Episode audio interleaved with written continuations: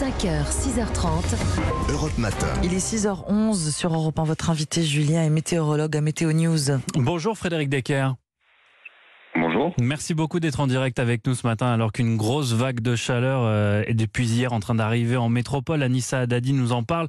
Est-ce que ça y est, vous le voyez clairement euh, sur vos cartes et vos données, une canicule est en train de s'installer sur le pays oui, ça se confirme. Hein. Ça a d'ailleurs euh, déjà commencé sur les régions les plus au sud euh, depuis ce week-end. On a déjà atteint 37-38 degrés, notamment sur l'arrière-pays provençal. Et donc, ça va continuer à gagner du terrain ces prochains jours. Alors, pas trop encore aujourd'hui. Aujourd'hui, ça reste plutôt cantonné aux régions méridionales une fois de plus. À partir de demain, ça commence à chauffer euh, sérieusement, notamment au sud de la Garonne, puisqu'on dépassera déjà les 35 à 37 degrés. Et ça va se généraliser à quasiment tout le pays, notamment entre vendredi et samedi, avant sans doute une baisse des températures dimanche. Avec des jusqu'à 40 degrés d'ici la fin de la semaine, vous confirmez? 40 degrés, même sans doute un petit peu plus, hein, notamment entre jeudi et samedi sur les régions les plus au sud, hein, euh, y compris euh, la Nouvelle-Aquitaine, euh, voire les Charentes. On pourrait atteindre localement 42, voire 43 degrés. Ce n'est pas impossible. Du coup, on battrait certainement des, records de chaleur sur ces régions. Ailleurs, ce sera un petit peu moins chaud, évidemment, vers le nord et l'est, mais tout de même des pics à 38, 39, y compris vers le centre Val-de-Loire. Donc vraiment un épisode de chaleur assez remarquable. Justement, comment on explique cet épisode de chaleur assez remarquable pour reprendre vos, vos propos? Euh, parce qu'on aura en fait une situation assez atypique. On aura une dorsale anticyclonique euh, qui s'étendra de l'Afrique du Nord vers l'Europe en passant bien sûr par la, par la France. Dans le même temps, on aura euh, ce qu'on appelle en météo une goutte froide, une petite dépression en fait qui se rapprochera du Portugal, qui fera un peu effet de pompe à chaleur et donc qui va générer un flux de sud direct en provenance justement du Sahara nous ces températures qui sont extrêmes et avec en plus euh, des sols très secs hein, cette année qui font que l'évaporation sera limitée, euh, accroissant encore justement cet effet de très forte chaleur. C'est la même vague de chaleur qui est en train de cuire euh, les Espagnols euh, depuis quelques jours? Exactement, c'est vrai qu'on dépasse déjà les 40 degrés sur une bonne partie de l'Espagne, notamment sur l'Andalousie. 47 hier à Madrid. Hein. Exactement, c'est cette même vague de chaleur qui effectivement va, va progresser vers, vers la France au cours de ces prochaines heures, ces prochains jours. C'est inédit, euh, Frédéric Decker, cette canicule, ces pics de chaleur euh, pour la période, pour euh, cette première quinzaine de juin?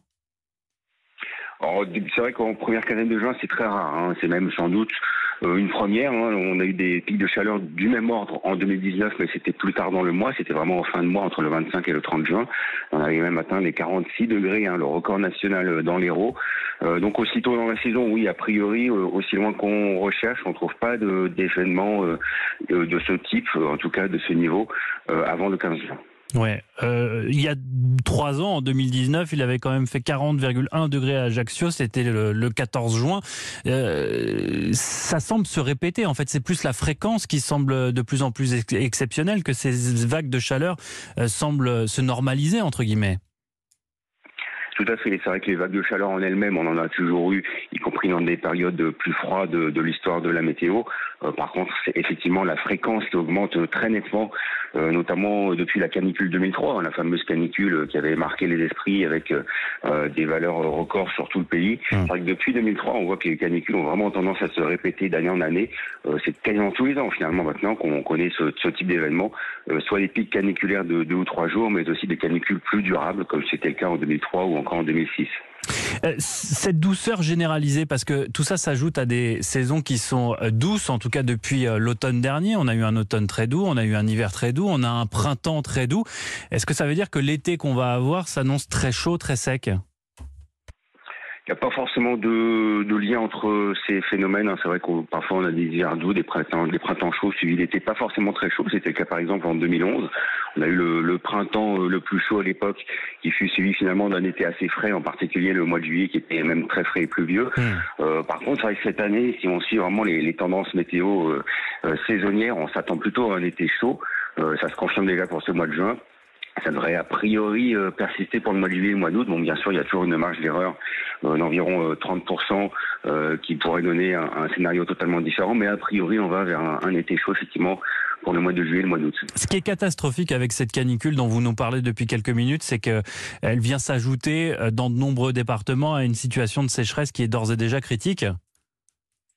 Oui, tout à fait. C'est vrai que bah, depuis le depuis l'automne dernier, en fait, les pluies sont assez rares et faibles hein, sur la plupart des régions, en dehors de quelques épisodes ou quelques orages euh, qui ne suffisent pas euh, à freiner cette sécheresse. Et en plus, justement, il y a cette, euh, ces très fortes chaleurs qui vont à nouveau assécher les sols, que ce soit en surface ou même en profondeur. Donc c'est un peu le, le phénomène effet boule de neige, hein, le, ou le serpent qui se mord la queue. C'est la, la, sécheresse qui donne la canicule, qui ensuite amplifie la sécheresse. Donc malheureusement, c'est un peu le vraiment le cercle vicieux. Euh, donc ça s'annonce assez compliqué effectivement pour cette fin de semaine de ce côté-là, avec euh, sans doute à nouveau des, problèmes d'incendie notamment, et donc une agriculture qui va encore souffrir. Ouais, et des orages très violents, euh, on peut d'ores et déjà le prévoir pour ce week-end avec la, la, baisse des températures assez brutale. Vous nous disiez il y a quelques instants un déficit de 10 à 15 degrés par endroit? C'est vrai que les températures vont chuter donc entre samedi et dimanche, notamment sur une large moitié nord. Donc on attend effectivement un, passage orageux. C'est encore un petit peu difficile de d'anticiper leur violence, même si effectivement de l'air euh, très chaud à l'avant et beaucoup plus frais à l'arrière, on peut craindre localement des phénomènes violents de type euh, vent très fort et grêle. Comme il y a 15 jours. Vraiment à préciser. Oui, ça reste encore à préciser parce que là on n'est que mardi, donc pour la nuit de samedi à dimanche et la journée de dimanche.